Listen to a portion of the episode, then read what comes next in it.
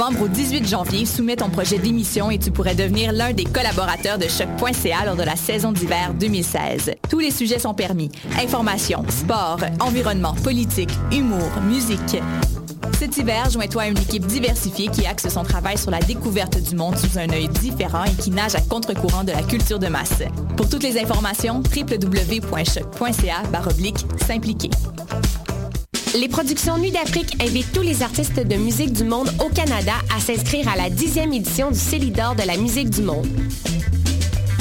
Ce prestigieux concours vitrine est une chance unique de vous faire découvrir et de remporter de nombreux prix.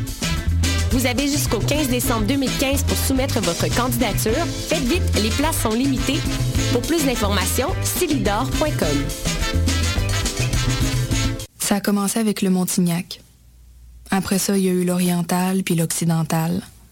J'ai aussi essayé le paléo, le 5-2, le californien, le Atkins. Des régimes, j'en ai fait un puis un autre. Mais je pensais jamais qu'un jour, je serais rendu au régime forcé. Le visage de la pauvreté change.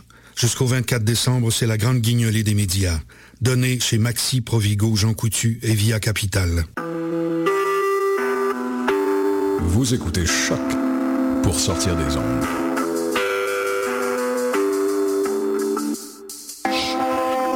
Podcast, musique, découverte. Sur choc.ca.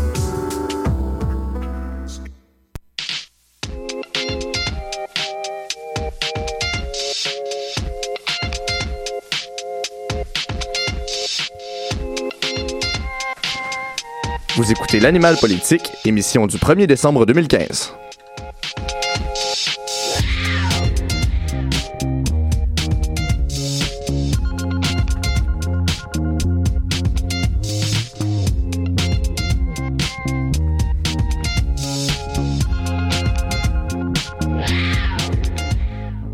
Bonsoir, chers auditeurs, et bienvenue à l'Animal Politique, votre émission d'affaires publiques sur les enjeux de politique à travers le monde. Vous êtes en compagnie de votre animateur Louis Pelchat sur les ondes de choc.ca. Alors, euh, je me dois, comme à l'habitude, de saluer mes collaborateurs. Bonsoir à tout le monde. Jean-Christophe, euh, côté Émilien Roscanou, euh, Catherine Lafortune, Catherine Charon, Vicky François, Dominique Degré ainsi qu'Alexandre Moranville. Bonsoir tout le monde. Bonsoir. Salut Louis. Ah, c'est un, c'est une belle équipe que j'ai avec moi en studio ce soir, comme à chaque fois. Et oui, à chaque fois, on a euh, toujours un thème à l'entrée de l'émission, on parle de ce thème qui est aujourd'hui les autochtones. Donc, euh, les autochtones, c'est sûr, on en parle souvent au Québec et au Canada, mais il, en a, il y en a à travers le monde. Euh, donc, on commence sans plus tarder avec euh, Jean-Christophe Côté, notre spécialiste à la politique canadienne.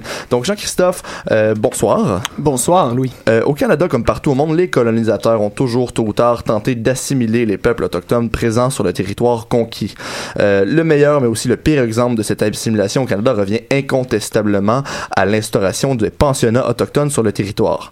Donc, Jean-Christophe, quelle était la réalité des jeunes autochtones présents dans ces institutions? La réalité était très difficile. L'une des causes directes des maladies et des décès dans ces, euh, dans ces pensionnats-là était le financement largement inadéquat de la part du gouvernement, ce qui entraînait une, un manque de qualité, de quantité et surtout de variété de la nourriture que les jeunes mangeaient dans ces pensionnats. La solitude, l'absence de contact avec les parents et la famille, la frustration liée à l'interdiction de parler sa langue maternelle, la piètre qualité de l'enseignement, la faim, le travail excessif, la route, les règles strictes, la brutalité, l'absence de personnes de confiance sont tous des aspects que l'on, euh, des aspects, pardonnez-moi, que l'on a pu retrouver dans la majorité des pensionnats. Euh, c'est pas la vie en rose, certainement pas. Euh, puis cette expérience a dû laisser des, des- certainement des traumatismes importants aux pensionnaires. Oui, euh, il y a quelques, quelques-uns des pensionnaires lors de la commission Vérité et Réconciliation du Canada qui ont dit qu'ils en gardent un souvenir favorable euh, puisqu'ils ont fait des apprentissages utiles euh, d'habilité quelconque et les attitudes positives qu'ils ont acquises. Euh, la majorité des pensionnaires, par contre, racontent des histoires de solitude, de discipline rigoureuse et de sévices physiques, sexuels et psychologiques. C'est ce qui a euh, principalement retenu l'attention lors de cette commission-là. La séparation de leurs parents et de leur famille a été leur premier traumatisme. Par la suite, les jeunes étaient confrontés à une nouvelle culture, à une nouvelle langue et à un nouveau régime disciplinaire que leur imposaient les Blancs. Euh, on a vu euh, beaucoup de cas de stérilisation forcée, de nettoyage ethnique, d'expériences médicales contraintes, de torture médicale, de meurtres et de charniers d'enfants qui ont été euh, reportés dans quelques pensionnats tenus par les Églises unies du Canada et l'Église catholique. Et on a vu récemment le dépôt du rapport de la Commission Vérité et Réconciliation sur, sur ces mêmes pensionnats et les conclusions étaient claires et précises, qualifiant que même l'instauration de ces pensionnats était de génocide culturel. Donc, comment la classe politique a-t-elle réagi à ces aberrations? Euh, très, très mal. Le premier ministre Harper, qui était en poste euh, au moment du dépôt du rapport, mhm. avait euh, ce même premier ministre qui avait présenté des excuses au nom des Canadiens relativement au pensionnat le 11 juin, le 11 juin 2008. il s'excusait pour les 138 pension 139 pensionnats qui étaient recensés au Canada. Ce même premier ministre a refusé d'utiliser le terme euh, génocide culturel tel qu'indiqué dans le rapport au profit de l'expression assimilation forcée. Euh, une belle job de relations publiques. Au total, 94 recommandations ont été produites dans le cadre de cette commission. Par contre, aucune n'a été suivie par le gouvernement Harper qui était alors en fin de mandat. Désolant diront certains, conséquent diront d'autres. Euh, et quelle position Justin Trudeau quelle position a-t-il pris sur la question autochtone? En campagne électorale, Justin Trudeau a fait 13 promesses relatives au, au, peuple autochtone, dont des investissements de plus de 850 millions en éducation, des crédits aux communautés autochtones afin qu'elles puissent promouvoir leur langue et leur culture, euh, assurer la disponibilité de l'eau potable dans 93 réserves euh, actuellement affectées par une mauvaise qualité d'eau. C'est quand même euh, surprenant en 2015 que des, des, communautés au Canada manquent d'eau potable et, il s'est engagé également à lancer une enquête publique sur les cas de femmes autochtones disparues et assassinées et finalement la mise en œuvre des recommandations de la commission Vérité et Réconciliation. Les, les Canadiens vivent toujours un rêve avec leur premier ministre euh, adulé partout dans le monde grâce à sa beauté et son charisme fabuleux. Par contre, lorsqu'ils se réveilleront, le premier ministre Trudeau devra se tenir droit pour tous les Canadiens et qu'il s'impose en, en concrétisant ses promesses qui ne seront qu'un baume sur les blessures encore vives de ces communautés. Euh, triste histoire. Merci beaucoup, euh, Jean-Christophe. Alors, euh, maintenant qu'on a fait un tour au Canada, on va rester dans les mêmes eaux. On va aller au Québec tout de suite avec notre spécialiste à la politique québécoise, Catherine Lafortune. Bonsoir, Catherine. Bonsoir, Louis. Donc Catherine, on parle souvent des deux côtés de la médaille pour les autochtones. On entend soit parler des drames, par exemple les, récents événements de Val d'Or, et des conditions difficiles dans les réserves où on nous parle d'efforts du gouvernement et des privilèges, donc entre guillemets, accordés aux Premières Nations. Euh, que ce soit des exemptions de taxes ou autres, mais pourquoi entendons-nous encore que ça va mal si on prétend tant de faire tant d'efforts du côté du gouvernement québécois? Eh bien, premièrement, ça relève pas seulement du gouvernement québécois. Au fédéral, c'est là qu'on a un ministère des Affaires autochtones et du Développement du Nord du Canada, parce que oui, maintenant, ça a l'air pas mal lié ces deux choses-là. C'est lui qui impose des limites et obligations. Par exemple, la loi sur les Indiens qui date, elle, de 1867. Donc, ces limites et obligations-là sont imposées à chacun des ministères provinciaux. Ceux-ci ont la responsabilité d'adapter et de choisir la façon d'adapter leurs projets aux communautés de leur territoire.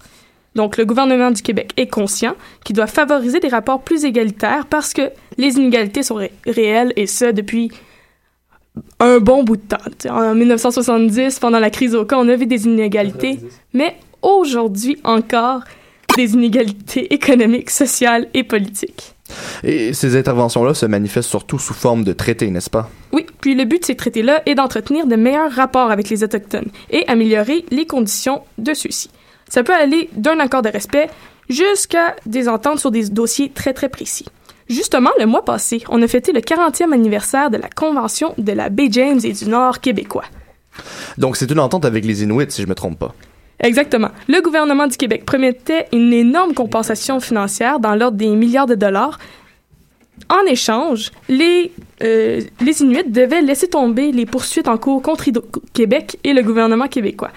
Donc, ils devaient aussi renoncer aux poursuites qui allaient venir à l'avenir contre ceux qui développent des projets d'exploitation, que ce soit hydroélectrique ou n'importe quelle exploitation des ressources minières, forestières, n'importe lesquelles. Et, puis les Inuits ont contesté cette entente un peu plus tard. Oui, exactement. Euh, les différentes exploitations nuisaient à leurs droits. On disait qu'on allait respecter leurs droits ancestraux, mais veut, veut pas quand on inonde un territoire pour faire de l'hydroélectricité, ça peut contaminer l'eau, c'est dur d'aller pêcher là après. Malgré tout, on aurait signé un accord du genre. En 2002, la paix des braves. Encore une fois, c'était une compensation financière dans l'ordre des milliards de dollars contre l'abandon de poursuites. Parce que oui, les poursuites avaient recommencé à arriver, même si on avait eu euh, une interdiction avec la Convention la première fois. On utilise encore les droits ancestraux pour se donner un peu de contenance et pas seulement donner une, compensation financière. Mais les droits ancestraux à la base sont imposés par le gouvernement canadien. Donc de toute façon, c'est pas un gros don que le gouvernement québécois faisait aux Autochtones. Donc, on pourrait euh, remettre un peu la question sur la bonne foi du gouvernement québécois. Oui, bien sûr. En 2002, justement, quelques mois après la paix des Braves, on a découvert que Hydro-Québec et le gouvernement québécois avaient financé des études pour essayer de prouver que les Premières Nations n'avaient pas occupé de manière continue les territoires qu'elles revendiquaient. Donc, elles essayaient de montrer que même s'il y avait des droits ancestraux, les droits n'étaient pas valides. Donc, ça aurait permis de contourner la Constitution canadienne qui oblige à reconnaître les droits ancestraux. Exactement. Euh, est-ce qu'on peut dire qu'il y, a souvent un, monde entre les déclarations et les principes que le gouvernement dit défendre, la, la réalité, euh, dans le fond? Oui, on dit qu'on veut protéger la langue, la culture, donner plus d'autonomie aux différentes nations autochtones. Par contre, la politique québécoise semble souvent nier les besoins et les droits des peuples et se concentrer sur la meilleure façon de les contourner un peu, si on peut dire. Ils veulent jamais trop s'investir dans la conservation des nations autochtones. Le gouvernement contrôle et domine les rapports avec eux, et la juridiction actuelle laisse le rapport d'égal à égal impossible à accomplir. À moins qu'on ait une réforme en profondeur, puis on ne sait pas quelle détresse saurait provoquer ça. Donc, le gouvernement reste en position dominante et veut garder cette position-là on peut espérer que le gouvernement québécois va voir au-delà des lois canadiennes et de son propre bien économique aussi, et va avoir le leadership nécessaire pour aider la cause autochtone un jour. On va le voir bien assez vite avec le dossier de Val d'Or qui flotte toujours. On va regarder ça avec attention. Merci beaucoup, Catherine Lafortune. Merci. OK.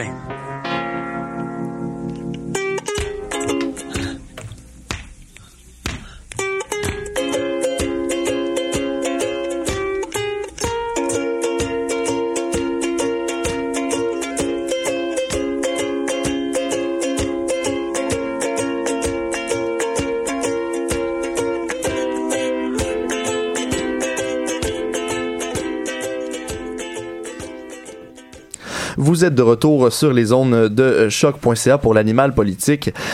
Allons maintenant en Europe, euh, cette fois-ci traversons l'Atlantique et euh, nous allons rencontrer le dernier peuple autochtone de l'Europe de l'Ouest avec Catherine qui est ici pour nous parler des Samis. C'est bien ça Catherine, si je le prononce bien. Les Samis. Les Samis en fait, euh, qui viennent de la Laponie. Donc où est-ce que c'est exactement la Laponie Catherine? Eh bien la Laponie c'est une région qui englobe le nord de la Norvège, la Finlande, de la Suède et une toute petite mini partie de la Russie. Donc, on sait que la Russie, c'est très grand, mais on parle ici de, du côté qui touche plus à l'Europe. Euh, c'est un territoire qui est protégé par l'UNESCO comme étant un patrimoine mondial dû à son écosystème qui est assez euh, qui, qui, est notable et à sa valeur culturelle parce qu'on parle ici du dernier peuple autochtone de mon Dieu, d'Europe. Donc, si jamais les auditeurs sont intéressés à faire du tourisme euh, avec les patrimoines mondiaux, l'UNESCO, c'est un site à aller visiter. Il semble que les Samis, euh, les Samis doivent, soient un peuple qui mise justement sur l'écotourisme pour faire valoir leur cause près du reste du monde. Bien comme nos autochtones au Québec et au Canada, les Samis doivent affronter des géants miniers finalement qui exploitent leurs terres sans prendre en considération ni leur tradition ni leur euh, mode de vie euh, qui est assez différent de ceux de, des autres populations. Donc, il y a en ce moment un gros boom minier qui se passe là-bas et ça met en péril certaines de leurs villes, comme celle de Kiruna, que les Samis songent à déplacer. Euh, donc, ici, on parle de déplacer une ville au complet, c'est ça? Eh bien, si ton territoire euh, avait des bases qui étaient si peu solides, qui commençaient à s'effondrer tranquillement, je pense que tout le monde ici prendrait en considération de déplacer euh, sa ville. Donc, le sous-sol de la ville est actuellement vidé par les sites d'extraction qui produisent près de 90 de tout le fer produit en Europe, donc c'est gigantesque. Donc c'est pas pour rien que le sol commence à être moins stable. Ça fait bientôt 100 ans que ce site est exploité, mais la cadence est accélérée dans les 30 dernières années, donc on voit un sol de plus en plus fragile. Et les Samis font aussi de plus en plus de manifestations et de moyens de pression pour que leur cause soit entendue auprès des autorités. Euh, ils ne sont pas d'ailleurs toujours représentés euh, au, au, au, Parlement, contrairement aux Autochtones d'ici. Et ce, même s'ils sont reconnus par l'ONU comme étant un peuple autochtone. Donc en 2011, il y a eu un changement dans la constitution euh, suédoise pour faire en sorte que les Samis soient reconnus comme étant un peuple autochtone suédois. Mais cependant, ça ne leur a pas permis d'avoir une représentation euh, au Parlement suédois. Il y a tout de même une certaine organisation politique auprès du peuple des Samis, donc le Sameting, créé en Suède en 1993. Il s'occupe finalement de gérer tout ce qui est affaires internes entre les Samis, de gérer les subventions qu'ils reçoivent de la part du gouvernement suédois. Donc voilà la petite histoire de la représentation. Et à l'aube de la conférence euh, COP21, Catherine, ils seront toujours pas représentés lors de cette conférence à Paris sur l'environnement, n'est-ce pas? Non, et ça les dérange énormément parce que ce peuple a un lien vraiment très étroit avec la nature et l'élevage de rennes, qui est un métier que près de 10 de la population sami pratique, donc c'est une grosse partie de la population. Euh, avec les hivers plus doux auxquels ils sont confrontés ces dernières années, des alternances de neige, de pluie, de verglas, donc des hivers qui ressemblent pas mal à ce que nous on voit ici au Québec, eh bien les rennes ont de plus en plus de difficultés à euh, réussir à trouver la nourriture, donc ils ont une perte au niveau euh, de leur troupeau, ce qui a un impact négatif finalement sur leur économie. Les Samis sont donc des témoins directs des changements climatiques, puis ça les dérange un peu de pas pouvoir être présents. Au moins, les Samis qui sont euh, norvégiens et finlandais ont réussi à avoir une représentation de la part de leurs gouvernements respectifs. Donc, au moins, les euh, Samis suédois peuvent se, se consoler un peu avec ça. Et ces mêmes Samis suédois ne semblent pas être portés dans le cœur de leur gouvernement, un peu comme ici. Euh, le peuple au grand complet a subi un sort semblable à celui des Autochtones canadiens, avec cette manie là, des Occidentaux à vouloir détruire l'héritage culturel des zones qu'ils ont conquis. Oui, exactement. On les a forcés à ne plus porter leurs costumes traditionnels. On leur euh, retiré leurs pratiques culturelles, on les a empêchés de parler leur langue pendant plus de trois siècles. Donc tout ça fait en sorte qu'aujourd'hui, seulement 20 000 des 100 000 Samis restants parlent encore leur langue ancestrale. C'est vraiment un tout petit pourcentage. Et cette langue, elle est séparée en passant en trois euh, dialectes qui sont eux-mêmes séparés en neuf autres. Donc les trois grandes familles sont celles du sud, du centre et de l'est. Euh, il y a le dialecte du Sami de terre qui est celui parlé sur la presqu'île de Kola en Russie, qui est rendu au huitième rang des langues les plus menacées au monde, avec seulement une dizaine de locuteurs, donc c'est minuscule. Heureusement, c'est comme s'il y avait un regain de la part euh, des jeunes Samis à vouloir re reconnecter, si on veut, avec leur culture. Donc, il y a plus en plus de jeunes qui tentent de réapprendre le langage, donc on garde espoir que cette langue-là ne meure pas dans les prochaines années. Donc, une lueur d'espoir peut-être dans cette bien triste histoire. Merci beaucoup, Catherine Charon. Ça fait plaisir. On prend maintenant une pause musicale, euh, se laisser le temps de digérer tout ça. On s'en va écouter euh, Skinny Thing de Vogue Dots.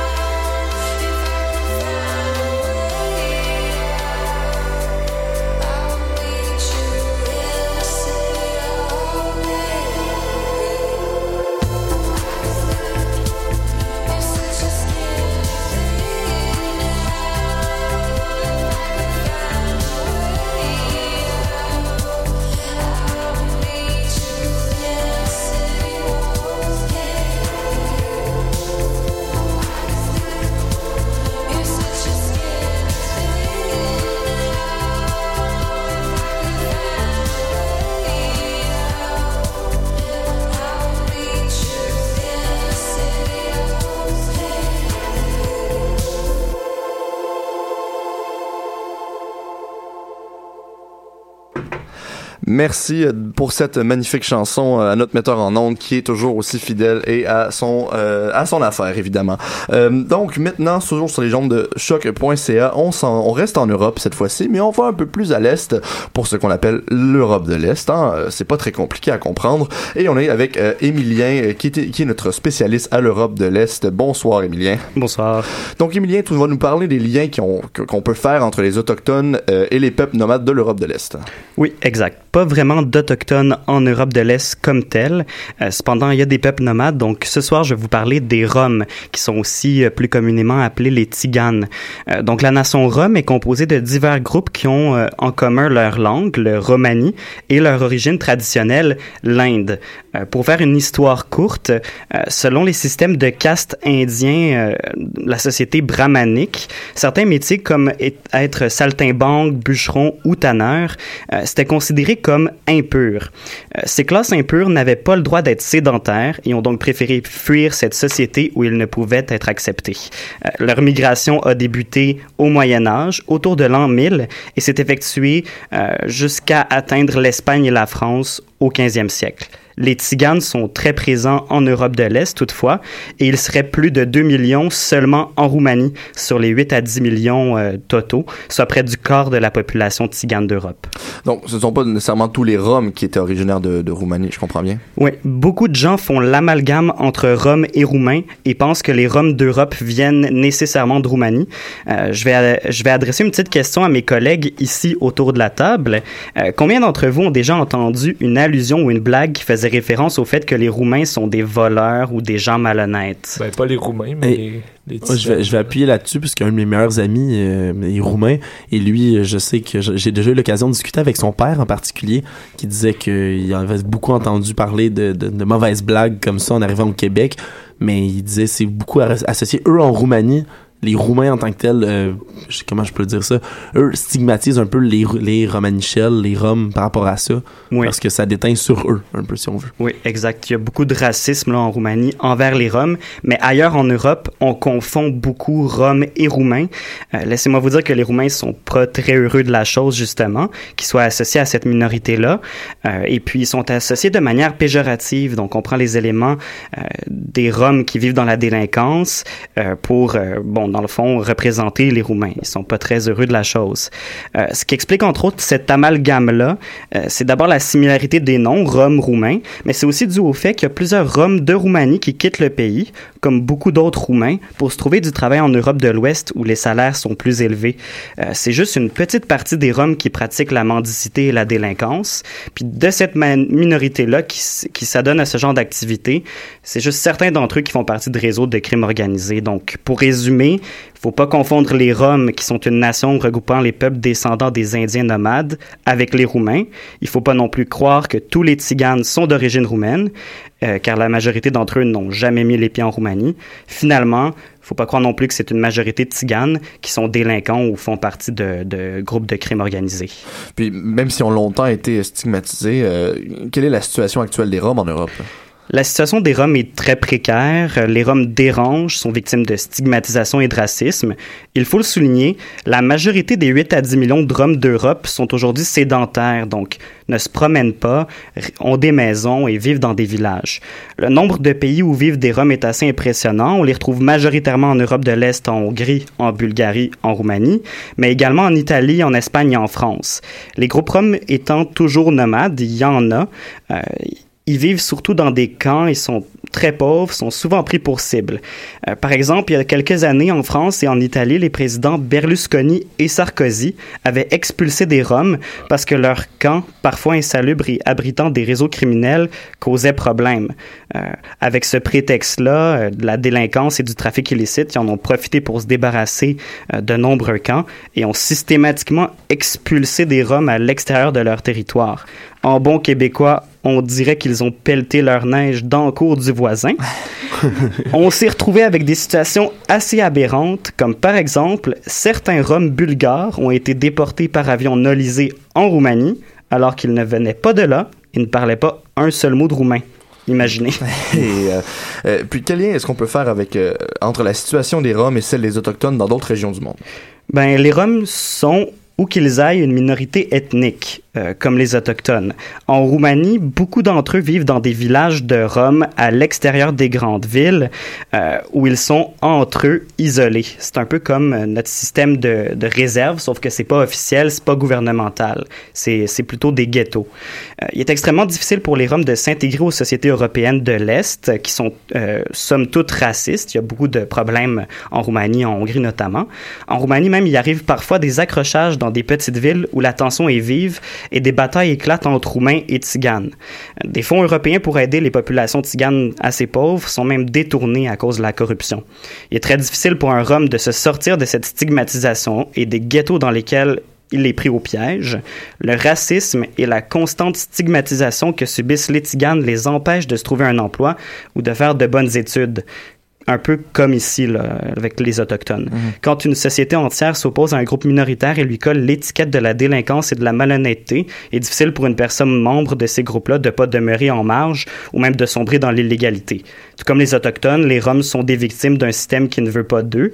Ils veulent dans la pau- ils vivent dans la pauvreté et dans la misère, comme bon nombre d'Amérindiens, et aucun effort n'est fait pour les intégrer. Le défi d'intégration est immense et les pays d'Europe de l'Est ferment les yeux. Faut-il combattre la violence et le crime organisé? Bien sûr. Faut-il combattre davantage le racisme rampant, le décrochage et le rejet de ces minorités qui vivent dans une pauvreté immense? Férocement. Permettez-moi de conclure avec un petit jeu de mots un peu bancal. Rome ne s'est pas faite en un jour.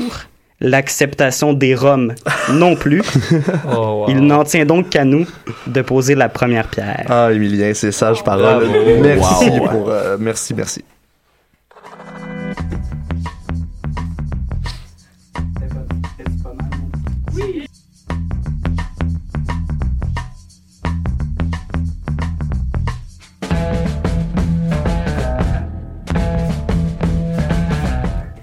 De retour à l'animal politique, on vous rappelle le thème d'aujourd'hui, les autochtones. Euh, donc, on retraverse l'Atlantique, mais cette fois-ci, on va encore plus au sud que l'on a été jusqu'à maintenant euh, pour rejoindre notre collaboratrice euh, à la politique de l'Amérique latine, Vicky François. Bonsoir. Bonsoir. Donc, Vicky, les populations, la population autochtone en Amérique latine, euh, que l'on appelle peuple indigène, a connu quelques souffles nouveaux par l'élection de, de présidents d'origine autochtone, notamment Alejandro Toledo, euh, qui a été président du Pérou jusqu'en 2006, et le président bolivien actuel, euh, Evo Morales. Donc, aujourd'hui, tu t'es davantage concentré sur la population indigène en Bolivie, très active dans la vie sociopolitique. Oui, ben la Bolivie possède le plus fort pourcentage de peuples indigènes d'Amérique latine. Euh, sa population constitue 62% de la population, une, euh, donnée de 2006. Parmi les peuples indigènes, on estime que la majorité est représentée par les Quechua, euh, 50,3% et les Aymara, qui représentent 39,8 de la population autochtone. D'ailleurs, la langue quechua est encore parlée à ce jour. Donc, j'imagine qu'avec une telle proportion de peuples indigènes, euh, on a eu des changements constitutionnels ou des manifestations pour faire valoir leurs droits. Oui, ben la Bolivie a ratifié une convention en 91 et en 94 qui avait reconnu la nature multiethnique et multiculturelle de la République. Les réformes constitutionnelles de 2004 ont reconnu aussi le droit des peuples indigènes à présenter des candidats directement afin de les reconnaître comme des acteurs politiques et sociaux à part entière. Et le gouvernement bolivien insistait aussi sur l'importance d'un discours prouvant le, le multiethnisme. Oui, effectivement, la Bolivie a également rendu la déclaration de l'ONU sur les droits des peuples autochtones légalement contraignante en tant que loi nationale. Les peuples indiens ont demandé l'inclusion des Premières Nations dans le nouveau pacte de l'État qui définit la Bolivie comme étant un État national et aussi multiethnique, comme j'ai dit plus tôt. Pour eux, le multiethnisme, c'est vraiment une fierté du peuple et c'est un discours qui est très, très favorisé par le président Morales. Puis, est-ce que les autres pays d'Amérique latine ont subi des changements aussi importants dans la reconnaissance des droits aux peuples autochtones? Ben, c'est sûr que l'Équateur et la Bolivie restent des pays où euh, les- la population euh, autochtone ont le plus d'influence sur la politique. Quand on parle du Guatemala, euh, bien que les Indiens soient majoritaires, ils ne détiennent aucun pouvoir politique ou économique. Euh, les Latinos, qui sont des descendants métis des conquérants espagnols, détiennent la majorité du pouvoir au pays. Euh, les communautés indigènes guatémaltèques vivent cependant dans une situation de pauvreté souvent extrême. La majorité n'ont pas accès à l'éducation ni à la santé. Puis au Pérou, les droits des hommes ont longtemps été violés à répétition en plus aussi de l'émergence du groupe terroriste Sentier Lumineux en 1980, qui avait fait notamment 69 000 morts, dont évidemment la plupart étaient des victimes provenant de communautés autochtones. C'est sûr, le silence, la peur, puis surtout la méfiance sont des séquelles qui sont profondément ancrées chez, chez euh, la population qui ont, qui ont été victimes. Même en tant que voyageur, quand on y va, on peut sentir cette méfiance-là de la part euh, des peuples. On les, on les, ils semblent un peu comme un peuple euh, qui, qui semble plus gêné, plus réservé, mais en fait, c'est plus une méfiance provenant des, des populations autres. Puis c'est sûr que ça rend difficile, presque même impossible, la, possibilité de participer activement à la vie politique. Il y a d'ailleurs aucun parti politique autochtone au Pérou. Mhm. Euh, Mais par contre, la Bolivie euh, va se démarquer vraiment par le- la forte participation des peuples autochtones dans, dans sa vie politique. Oui, bien en 2002, deux partis pro-autochtones, le MAS, Mouv- Mouvement vers le socialisme instrument politique pour la souveraineté des peuples, et le MIP, Mouvement indigène Pachacuti, ont pris place au Parlement bolivien. Leur entrée a constitué une véritable révolution politique parce que pour la première fois dans l'histoire bolivienne, plus du quart des sièges au Parlement sont contrôlés par des partis pro-autochtones. Faut se mettre un peu à leur place. Imaginez ici si le corps du Parlement était dirigé par des pro-autochtones. Justin Trudeau a désigné dans son équipe une femme autochtone dans son équipe, puis ça a causé tout un émoi. Là, on parle d'une femme, là. Le MAS, le parti d'Evo Morales, euh, était considéré un petit peu plus modéré dans son discours, plus que le MIP qui était vraiment plus radicaliste. Mais son discours pro-autochtone gauchiste inquiétait quand même les Américains parce que Evo Morales, qui était lui-même cultivateur, défendait fièrement la culture de la coca, notamment cultivée par les peuples Aymara depuis des générations. C'était une plante sacrée du temps des Incas, puis de là son importance aux yeux des peuples autochtones. Donc d'ailleurs, si on parle plutôt aujourd'hui, euh, pour aujourd'hui en fait, où, sont rendus dans, où on est rendu dans la défense de la culture du coca? Mais la coca, c'est vraiment très important pour ces peuples-là. Le les précédents dirigeants de la Bolivie et les Nations Unies ont cependant toujours tenté d'éradiquer la production de coca, qui était considérée comme un narcotrafiquant. Mais à ce jour, la Bolivie n'a pas réussi, évidemment, à convaincre les Nations Unies, mais elle a obtenu en 2013 une clause spécifique qui autorise la mastication de la coca sur ses terres uniquement. Quand même. Vu que c'est sacré, c'est correct. Malheureusement, Justin Trudeau, lui, pourrait pas utiliser ce genre d'argument pour la légalisation de la marijuana. mais. Mais, mais c'est sacré. Eh non, malheureusement. Pour terminer, le président Morales célébrait quand même son record de longévité à la tête du pays. Il entend d'amender la Constitution pour briguer un quatrième mandat présidentiel. C'était une, une- c'est une loi, d'enfant qui prévoit de supprimer la limite du nombre de mandats, qui pour l'instant est limitée à trois. Elle a été adoptée par plus de, deux tiers des, des députés. Puis pour entrer en vigueur, elle devrait être ratifiée lors d'un référendum qui sera prévu en février 2016. Alors, à suivre. À suivre. Euh, merci beaucoup, Vicky.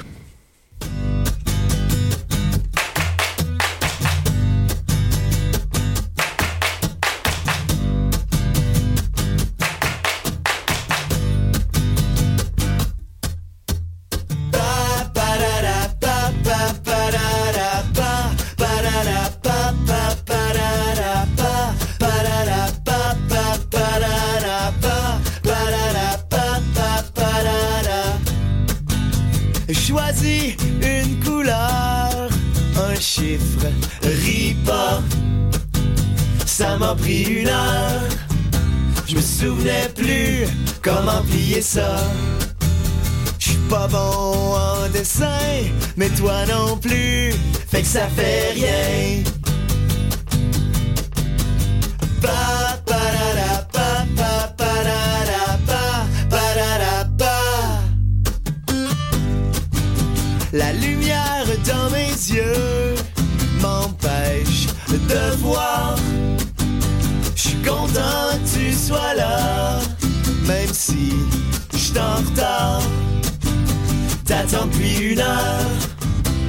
J'avais ton dessin, mais je comprenais pas. Tu dessines pas très bien, mais moi non plus, fait que ça fait rien.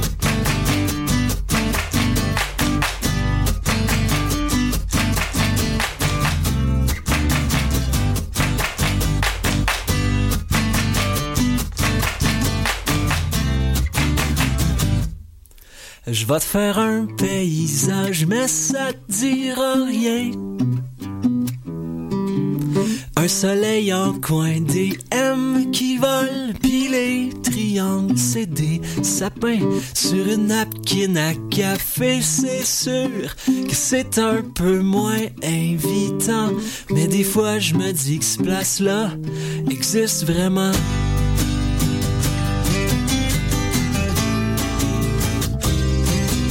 Je vais faire un paysage, mais ça te dira rien. Un soleil en coin, des M qui volent, pis les triangles, c'est des sapins sur une napkin à café, c'est sûr que c'est un peu moins invitant. Mais des fois, je me dis que ce place-là existe vraiment.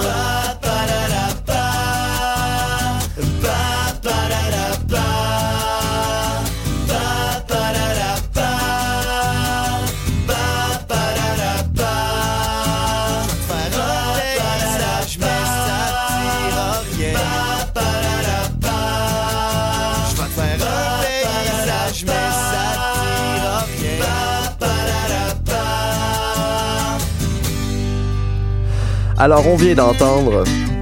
Oui, on vient d'entendre euh, la chanson euh, La couleur de ton choix de Trois gars le sofa, chanson que moi j'écoutais au secondaire. Alors on dira Old but Gold.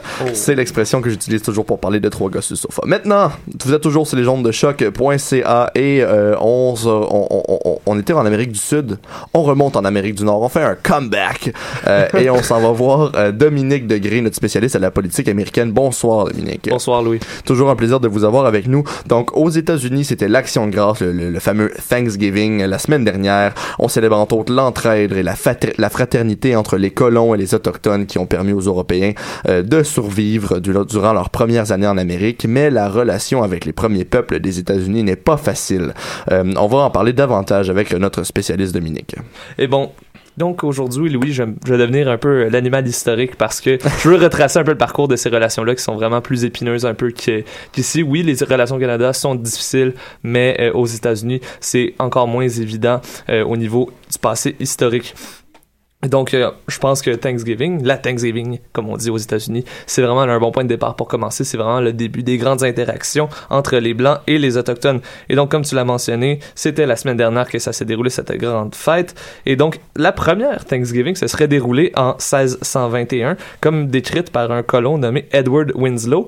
Et c'était un grand festin, donc, pour célébrer la récolte, qui, petite parenthèse, n'a rien à voir avec le, vrai Thanksgiving, parce que Thanksgiving, à la base, c'est seulement un temps de, jeûne et de prière, pas un temps pour euh, euh, faire des shooters de gravy.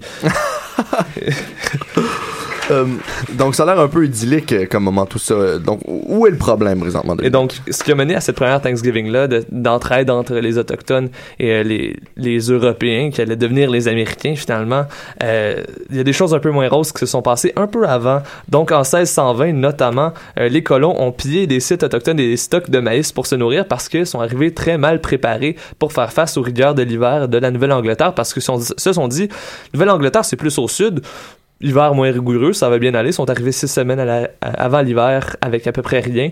Donc, ils ont dû faire avec ce qu'ils pouvaient. Faut dire par contre que les sites qu'ils ont pillés étaient abandonnés. Abandonnés donc parce que trois ans auparavant, euh, avant l'arrivée du célèbre bateau Mayflower, il y a eu une épidémie qui a vraiment décimé les populations de la côte est américaine. Et donc, euh, c'est vraiment un mythe de croire que les Européens sont débarqués là en serrant la main des Autochtones comme tout allait bien. Ils les ont en fait aménagé dans un cimetière. C'est un peu moins joyeux. Euh, tout à fait. Euh, puis qu'est-ce qui s'est fait par la suite? Donc, je vais sauter des grands pans d'histoire parce que c'est une histoire qui est extrêmement longue, complexe et euh, douloureuse. Je te l'accorde, je te à, l'accorde. à retracer l'histoire des Autochtones aux États-Unis. Mais je pense que le grand, un, le grand point qui va dicter tout le reste de la politique américaine à l'endroit euh, des Autochtones jusqu'au moins au 20e siècle, c'est la décision de George Washington de, et là, c'est les fameux gros guillemets, de civiliser les Mhm. Autochtones après la fondation des États-Unis, après que, bon, les États-Unis se soient euh, séparés de l'Angleterre. Et donc, un des gestes posés à pour assimiler donc les populations autochtones Et juste le nom de cette loi-là de 1830 veut, veut tout dire. C'est le Indian Removal Act. Et permets-moi un gros wash là-dessus. Oui, effectivement. C'est un peu comme la politique au Canada, parenthèse, qui s'app- qui s'appelait la loi sur les Indiens à l'origine. Je pense c'est la loi sur l'émancipation graduelle des sauvages. C'est un peu le même- Ouais. dans la même lignée. Euh, et donc, c'est le Congrès qui s'est donné le pouvoir de déplacer les Autochtones du sud des États-Unis vers les terres à l'ouest du Mississippi. À la base, on dit, bon, ben, les territoires à l'ouest du fleuve Mississippi, c'est des territoires quand même fertiles, c'est pas si pire. Mais comme les colons se sont ensuite dirigés vers l'ouest. Et ce qui a mené à plus de friction euh, avec les Autochtones, sauf que là, on s'est pas contenté de les déplacer. Euh, il y a eu dans beaucoup des ça a mené à certaines grandes batailles euh, très célèbres des guerres indo-américaines dont la bataille de la Little Bighorn en 1876 et le massacre de Wound- Wounded Knee de 1890 et donc les guerres indo-américaines les Indian Wars comme on les appelle en anglais sont étaient on and off, si je peux me permettre l'anglicisme, depuis le début de la colonisation jusqu'en 1924, et seulement pour la période de 1789 à 1846, donc vraiment la grosse période de- d'action et de mouvement de population aux États-Unis. Euh, il y a eu 45 000 Amérindiens qui ont été tués contre 19 000 Blancs. Donc, et donc, bref, au lieu de tenter d'assimiler euh, les, les Amérindiens des États-Unis comme on l'a fait au Canada de façon un peu plus, et encore une fois, gros guillemets, pacifique, de Mhm. façon culturelle, on a tout simplement décidé de sortir les fusils et de les tuer. Euh, donc, euh, bien sûr, ça c'était avant, mais maintenant, à quoi ressemble la situation aux États-Unis, puis comment est-ce qu'elle diffère de celle au Canada, Dominique? Donc, c'est un peu semblable dans la mesure où, oui, aux États-Unis, il y a beaucoup de réserves euh, qui sont implantées. La gouvernance est par contre un petit peu différente. Euh, il y a donc so- 567 tribus reconnues, c'est leur titre qu'on leur donne au lieu de Première Nation. Quoique Première Nation est aussi accepté, mais légalement, ce sont des tribus. Et donc, ces tribus-là ont certains pouvoirs sur leur territoire qu'elles administrent. Donc, former leur propre forme de, gouverne- de gouvernement pour leur territoire, bien sûr. Mettre en application, donc, certaines lois civiles et criminelles avec des corps policiers, entre autres, comme on a ici sur certaines réserves, des corps policiers des réserves. Taxer et aussi euh, des critères, élaborer les critères pour être membre de la tribu en question. Donc, c'est une structure de pouvoir et de politique qui est très proche de ce qu'on retrouve pour chacun des États américains, euh, surtout pour ce qui est des limites aussi de ces pouvoirs-là. Donc, ils peuvent pas déclarer la guerre, euh, faire imprimer de leur argent ou avoir des relations diplomatiques internationales. C'est des compétences purement fédérales. Mhm. Donc, ça, ben, en fait, ça semble pas si mal, comparé à ce qu'on a ici euh, comme relation avec le gouvernement, n'est-ce pas? Mais le gros problème, lui, par contre, est, est semblable à ce qu'on est ici. Euh, c'est la définition de souveraineté. Justin Picard a fait une sortie là-dessus au Congrès national du PQ. C'est un peu la même, le même principe de souveraineté des nations autochtones aux États-Unis qui, qui est revendiqué. Le gouvernement dit qu'il en accorde souveraine, suffi- euh, pardon, suffisamment de souveraineté euh, aux Premières Nations américaines. Cependant, ces nations-là disent que la vraie souveraineté, ce serait être capable d'avoir des dialogues comme un vrai État, donc un dialogue par l'entremise du secrétaire d'État américain et du, reste du gouvernement, pas seulement à travers le Bureau des affaires indiennes, euh, vraiment comme parce qu'en ce moment, ils doivent passer par justement le Bureau des affaires indiennes pour dialoguer avec le gouvernement. Et aussi, ils n'ont pas d'indépendance puisque le bureau, euh, et ça, c'est donc ça, vient de leur site web, la phrase que je vais dire, c'est en anglais, c'est euh, The Bureau euh, Lands held in trust by the United States for American Indians, Indian tribes and Alaska Natives. Donc, c'est des terres qui sont en fiducie. Le bureau possède des terres. Les Américains ne possèdent pas, euh, les Américains, les Amérindiens, pardon, ne possèdent pas réellement leurs terres. Et c'est un peu comme ici, dans le fond, que c'est la couronne britannique euh, qui possède la plupart des terres. Donc, mais certains jugements de la Cour suprême ont un peu renversé ça mais, au cours des dernières années. Mais bon, c'est un autre, une autre histoire. Donc, à bien des égards, les, les problèmes des 5 millions d'Autochtones américains, c'est très semblable à ce qu'on retrouve ici. Et en conclusion, donc, c'est un aperçu très limité de la situation aux États-Unis. J'essaie de condenser ça dans un beau petit paquet, mais je veux vous laisser sur cette note tout à fait ironique qui va vous permettre de mieux comprendre la situation. On célèbre Thanksgiving sans vraiment penser aux Autochtones, mais on célèbre aussi en octobre le jour, euh, le Columbus Day. Donc, on célèbre Christophe Colomb, qui est l'instigateur de génocide, de massacre, de viol, euh, d'un paquet d'affaires euh, en Amérique vis-à-vis des Autochtones. Donc, c'est vraiment, ça englobe parfaitement l'ironie de la situation aux États-Unis. Tout à fait. Merci beaucoup, Dominique. Maintenant, on vous a, on vous a beurré la rôtie sur les deux côtés à propos de l'Occident. Là, on vous en a parlé de long en large, de long en large. Et on va aller faire un petit tour en Orient, voir si ceux-ci sont plus cléments avec euh, leur Première Nation. On va l'espérer. On va aller rejoindre Alexandre Moranville, notre spécialiste en politique asiatique. Bonsoir, Alexandre. Euh, salut, Louis. Toujours un plaisir de t'avoir avec nous aussi, évidemment. Donc, alors que le Canada démontre une certaine difficulté depuis de nombreuses années dans le domaine de la gestion des peuplades autochtones sur son territoire, l'Asie se révèle également, malheureusement, débordée par la question des Premières Nations. Alexandre, euh, tente de nous démêler tout ça ce- pour nous ce soir. Oui, évidemment, je suis pas ici non plus pour vous donner euh, des bonnes nouvelles, malheureusement. Euh, la situation est vraiment pas plus reluisante, si on peut dire, en Asie, mais c'est un peu plus, si vous pouvez me laisser m'exprimer ainsi, c'est un peu plus le foutoir en Asie, surtout par rapport à la question autochtone, c'est mal défini et chaque pays sont un peu dans la même, dans la même euh, problématique par rapport à tout cela. Euh, je vous avance là-dessus. C'est vraiment, il y a deux tiers, premièrement, des peuplades autochtones, des 300 millions d'Autochtones estimés dans le monde qui vivent en Asie, soit 207 millions d'Autochtones qui en Asie, ce qui est énorme. On s'attendait de cela avec la démographie toujours énorme de, ce continent-là. Selon les estimations euh, dans 2011 du Fonds des Nations Unies pour les populations de, pour les populations, excusez-moi, de UNFPA, l'Asie abriterait en tout à elle seule plus de 2000 civilisations et langues différentes. Ça comprend des groupes qui sont souvent qualifiés de peuples tribaux, des tribus de montagnards, on les appelle tribus répertoriées, euh, Jananjati, euh, Orang Asli et toutes sortes de noms imprononçables dont je vous épargnais la douleur.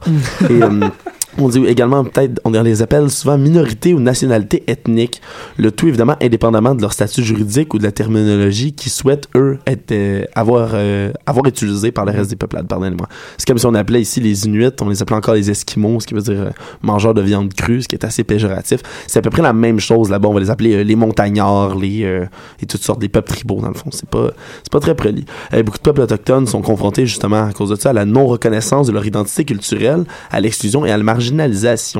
On peut tout de suite penser au Népal par exemple et à sa nouvelle représentation au Parlement qui est tout sauf démocratique. Je vous avais déjà fait l'apologie de tout cela Mhm. à la première émission de cette session. Euh, donc, est-ce qu'ici on n'a pas des, des lois garantissant le statut autochtone de, de, de ces peuples?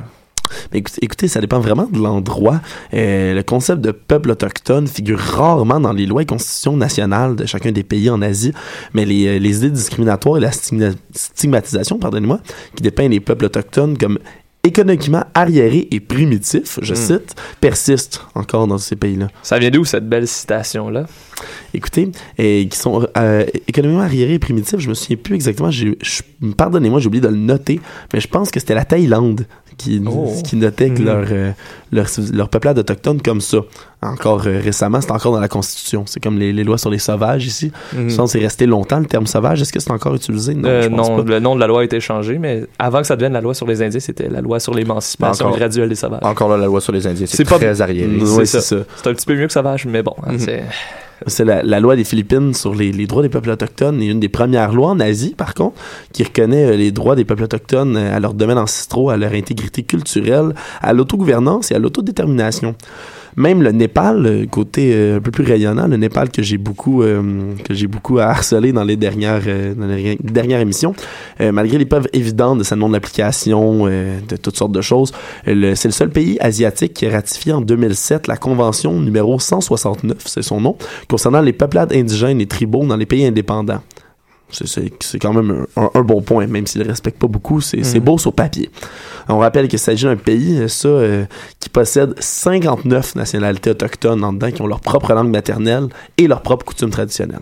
Donc, est-ce qu'on peut parler d'une d'une amélioration de la situation ici, Alexandre? Mais honnêtement, pas toujours.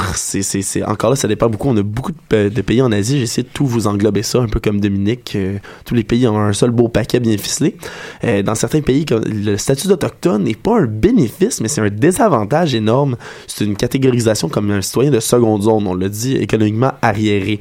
Euh, en Thaïlande, par exemple, c'est juste le 11 octobre dernier que près d'un demi-million de personnes appartenant à différentes minorités ethniques qui vivaient pour la plupart le long de la frontière entre la Thaïlande et le Myanmar, c'est la première fois qu'ils ont reçu la nationalité thaïlandaise. Avant ça, ils n'avaient pas le droit d'avoir des services publics comme le système de soins de santé universelle ou l'éducation publique. Oui, l'éducation et le- le- les soins de santé sont gratuits là-bas, mais pas pour les Autochtones, parce que c'était pas des Thaïlandais jusqu'à octobre dernier. Moi, je trouve ça affreux, personnellement. Je, je sais pas pour vous. Moi, ça me choque tout cela. Et avant ça, euh, comme je dis, c'est ça, il n'y avait pas le droit de ça. Le gouvernement a loué pour la, pour la cause euh, trois, euh, 31,9 millions d'euros. Pour ça, c'est 1,3 milliard de bahts, qui est l'argent local là-bas, au budget de la santé publique pour l'exercice de 2016 En moyenne, ça a l'air beaucoup, mais c'est pas vraiment beaucoup. Chaque personne va recevoir à peu près 50 euros pour les traitements médicaux par année. hein. On parle de ces autochtones-là. Alors, c'est pas beaucoup, mais au moins c'est une amélioration par rapport à avant. Il y a d'autres situations similaires aussi qu'on peut noter au Laos, par exemple, où il y a 34% des filles thaï qui n'étaient jamais allées à l'école avant 2002-2003. Euh, il n'y avait pas de programme éducatif dans les langues autochtones, il n'y avait pas de programme scolaire et culturel adapté, il y avait pas, euh, les écoles n'étaient pas assez proches, il n'y en avait pas dans les communautés autochtones, il n'y avait pas de bon logement, etc. Et j'en passe. là. Donc, on a décidément pas un portrait très, euh, très glorieux. Donc, quelle serait la situation là, à ces problèmes? Est-ce qu'on a avancé des solutions? Non, et, et écoute, les, les- ben, oui, on en avance beaucoup, c'est ça le problème. Les gouvernements font des très belles promesses aux Autochtones, mais ils ne les respectent pas. C'est vraiment ça le, pro, le gros problème. On prend le cas de la Malaisie, par exemple. C'est une belle tendance globale, ça. Hein? Ouais, Euh, décidément, là, nos gouvernements pas- se, se passent le mot. Ouais, c'est pas nouveau. On parle souvent d'une promesse de politicien que ça vaut pas grand chose. c'est pas le- c'est pas différent en C'est Asie. le cas ici. Hein? Ouais, c'est le cas ici, c'est le cas en Asie, c'est le cas partout dans le fond. Et c'est déplorable. En Malaisie, il y a 18, euh, près de 18 000 Ibans, qui est un peuple ancestral de la région du Sarawak, là-bas. Ils ont été déplacés afin de, pour réaliser un projet hydroélectrique des années 80. Est-ce que ça vous rappelle peut-être vaguement quelque chose? Hmm. Je sais pas, peut-être. Coïncidence, coïncidence. Aujourd'hui, bien que le barrage hydroélectrique de Batang Ai, c'est son nom, est en exploitation depuis 25 ans, les IBA attendent encore les promesses du gouvernement, ce qu'ils leur doivent et la- les promesses de la compagnie électrique. Entre autres, euh, ils étaient censés recevoir 11 acres de terre défrichées. Ils en ont reçu qu'un seul en 25 ans, au lieu de 11. Euh, ils n'ont pas reçu de soutien de reconstruction pour leurs choses. Ils n'ont eu aucun soutien. On dit reconstruisez tout seul euh, et c'est ça. Euh, les nombres de familles qui n'étaient pas préparées pour ce nouveau mode de vie n'ont pas été capables d'y faire face. Il n'y a eu aucune adaptation culturelle faite. Écoutez, ils étaient censés attribuer des certificats fonciers aux familles, mais ils ont attribué un par famille finalement, au lieu d'un par personne, et juste aux hommes, pas aux femmes. Bon. Alors, on, on va y arriver. Il faudrait vraiment donc que les communautés internationales fassent pression sur les gouvernements des pays asi- asiatiques aussi, fait que ceux-ci respectent au moins leurs promesses. Ce serait vraiment un minimum à effectuer. Merci beaucoup, Alexandre.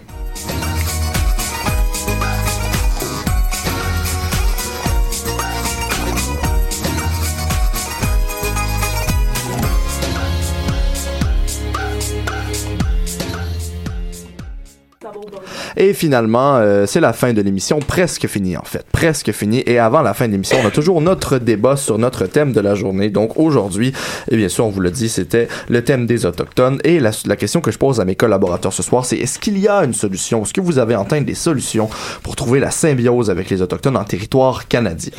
Écoutez, euh, je suis un cours de journalisme spécialisé en affaires autochtones. À l'heure actuelle, j'ai eu l'occasion de parler à plusieurs militants et leaders autochtones. Et ce qui ressort, c'est trois mots en fait. C'est respect, reconnaissance et réconciliation.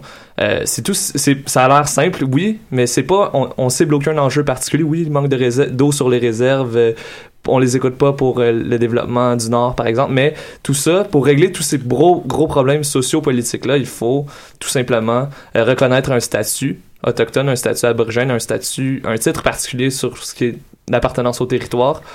Puis aussi reconnaître les gestes du passé, mais pas euh, s'attarder dans, la cul- dans la culpabilité et la honte, mais tout simplement reconnaître ça, puis progresser avec ça dans cette réconciliation-là. Ouais, parce qu'on s'entend, oui, les gestes du passé, c'est des choses qui sont impardonnables, qui sont inexcusables quelque part, mais c'est pas une encre qui nous empêche de bouger en avant, peut-être à C'est- certains C'est égards. justement on quelque chose que qu'il faut reconnaître, puis après ça, reconnaître que ça s'est passé, puis marcher main dans la main vers l'avant avec ça. Euh, puis je voulais aussi vous entendre sur l'enjeu qui est euh, d'avoir. Quand, Justin Trudeau a nommé son cabinet, il y avait énormément de rumeurs sur le fait qu'un. Représentant autochtone soit ministre des, Affaires autochtones. Euh, je voulais vous entendre là-dessus. Ben, j'ai entendu dire que finalement les communautés autochtones étaient un peu mal à l'aise avec le fait que ce soit un autochtone qui soit nommé aux affaires autochtones parce qu'il y a comme cette espèce de, façon-là de voir les choses. Eux, ils- ce qu'ils désirent, c'est négocier avec des Canadiens, avec des Blancs. Euh, ils veulent pas négocier avec l'un des leurs. Donc, ce serait comme un, une espèce de, de situation qui serait un peu intenable pour Ce eux. qui est logique aussi. Parce que finalement, c'est une femme euh, blanche, si on veut, là, Mhm. qui s'est retrouvée à la tête de ce ministère-là. Puis, ce que j'entendais de la part de Maïté Labrec-Saganache quand elle est passée à Deux hommes en or, c'est que justement, la communauté était super contente que ce soit finalement un blanc qui soit là, parce que c'est pas juste les Autochtones qui peuvent gérer la question des, Auto- des Autochtones, c'est les Blancs aussi. C'est Finalement, c'est qu'elle voulait que tout le monde soit impliqué dans cette question-là. C'est pourquoi ils étaient bien contents. Oui, puis cette candidate-là, tout au long de la campagne, de temps en temps, elle apparaissait vêtue de vêtements autochtones. Donc, c'est vraiment une femme qui est très sensibilisée à la cause, puis c'était dans ses priorités tout au long de sa campagne. Puis s'il y a quelqu'un qui peut bien faire changer les choses dans les dossiers autochtones, c'est la nouvelle ministre de la Justice, qui est d'ailleurs autochtone, parce que ju- justement, euh, on parlait de, de reconnaissance territoriale, il existe en ce moment une loi au fédéral qui dit que pour s'asseoir à une table de négociation, les Autochtones doivent renoncer à leur titre aborigène euh, sur leur terre pour pouvoir s'asseoir à une table de négociation. C'est une, loi, une loi fédérale et donc si tu as une ministre de la Justice qui est autochtone, si- c'est elle qui est la mieux placée pour qu'il y ait des percées justement dans ce genre de dossiers euh, territoriaux-là, entre autres. Aussi pour ce qui est de la commission euh, d'enquête sur les femmes assassinées ou disparues, c'est vraiment la personne à la bonne place pour faire ça et non aux affaires autochtones. Puis en fait, pour ma part, euh, je pense que oui, év- évidemment, le gouvernement a un énorme pas à faire dans la collaboration avec les Autochtones, mais les entreprises privées, notamment euh, les entreprises pétrolières, sont absolument dégueulasses ces temps-ci. Euh, je sais pas Minières si vous... aussi. Mi- Minières, oui, tout à Tout fait. ce qui est exploitation du territoire essentiellement. Exactement. Ouais. J'écoutais un, un, un- un micro-documentaire sur euh, une, une tribu autochtone qui, qui gardait leur terre euh, face à une, à une compagnie de pipeline. Je me rappelle plus exactement le nom de la tribu. Euh, une compagnie de pipeline qui euh, voulait faire passer une pipeline sur leur territoire ancestraux. Euh, puis euh, même alors que la tribu leur avait formellement interdit de venir puisque ce, sont leur territoire, la compagnie envoie souvent des hélicoptères pour venir faire des, des, des échantillons de sol, pour préparer le terrain, etc., etc. Oui, puis il y a aussi des actes d'intimidation euh, envers la communauté autochtone. Euh, Il y a la police qui est euh, du bord des, euh, des pétrolières. Mhm. Donc, euh, c'est vraiment euh, un problème de société. Puis on, on les prend vraiment en fait pour des épais. Là. Il y a un segment dans la vidéo où il y a des négociateurs de la compagnie qui viennent les voir et, et ils leur apportent en, en- en cadeau, en offrande, des cigarettes et des bouteilles d'eau. Tu sais, euh, on les, allô. c'est À- allô, le 15e insultant, siècle, là. Allô, c'est euh, l'enfer. Mais faut dire que c'est quelque chose qui commence, en tout cas au Canada, qui commence à changer progressivement. En juin 2014, je vais vous citer euh, le jugement euh, Chicoltin, qui, était, qui a par rapport à une première nation de la Colombie-Britannique, qui, elle, depuis, je pense, 15 ans, 15-20 ans, euh, avait des revendications territoriales parce qu'il y avait des gens, la, la, la province avait permis euh, l'exploitation de la forêt sur leur territoire pour euh, donc la, la coupe finalement. Et donc ça s'est rendu jusqu'en Cour suprême. Et la Cour suprême a tranché à l'unanimité. Les neuf juges ont dit non, il y a un titre aborigène euh, qui, donne, qui confère à la nation Chicoltine le droit de gérer leur territoire. Pas juste les droits de chasse, de pêche, puis de, se promener, c'est aussi gérer tout le développement économique, le développement des ressources qui va se passer là-dessus. C'est ce genre de jugement-là qui envoie des messages très clairs et qui crée des précédents. Et ça, il commence à en avoir de plus en plus. C'est très long parce que c'est un dossier très bien ancré, qui est ancré très profondément. Mais c'est quelque chose qui commence à bouger progressivement. Je, pense que moi, je me permets d'être optimiste là-dessus. Eh, C'est une excellente note pour terminer ce débat euh, entre nous. Donc, je remercie tous nos collaborateurs d'avoir participé à cette excellente édition de l'Animal Politique. Et tenez-vous bien, la semaine prochaine, euh, à la même heure, sur choc.ca, ce sera un thème féministe, puisque ce sera les femmes et la politique. On l'avait fait la session dernière à l'Animal Politique, mais je pense qu'il est toujours d'actualité de le faire. Et je prépare déjà le terrain pour dans deux semaines, alors qu'on aura un spécial juste avant la fin de la session radiophonique. Je vous laisse dans le mystère, mes amis. Alors, Ouh. merci à tout le monde. Merci à notre metteur en ondes, fabuleux metteur en ondes, Philippe Lemelin, qui fait un travail incroyable. Et on se dit à la semaine prochaine.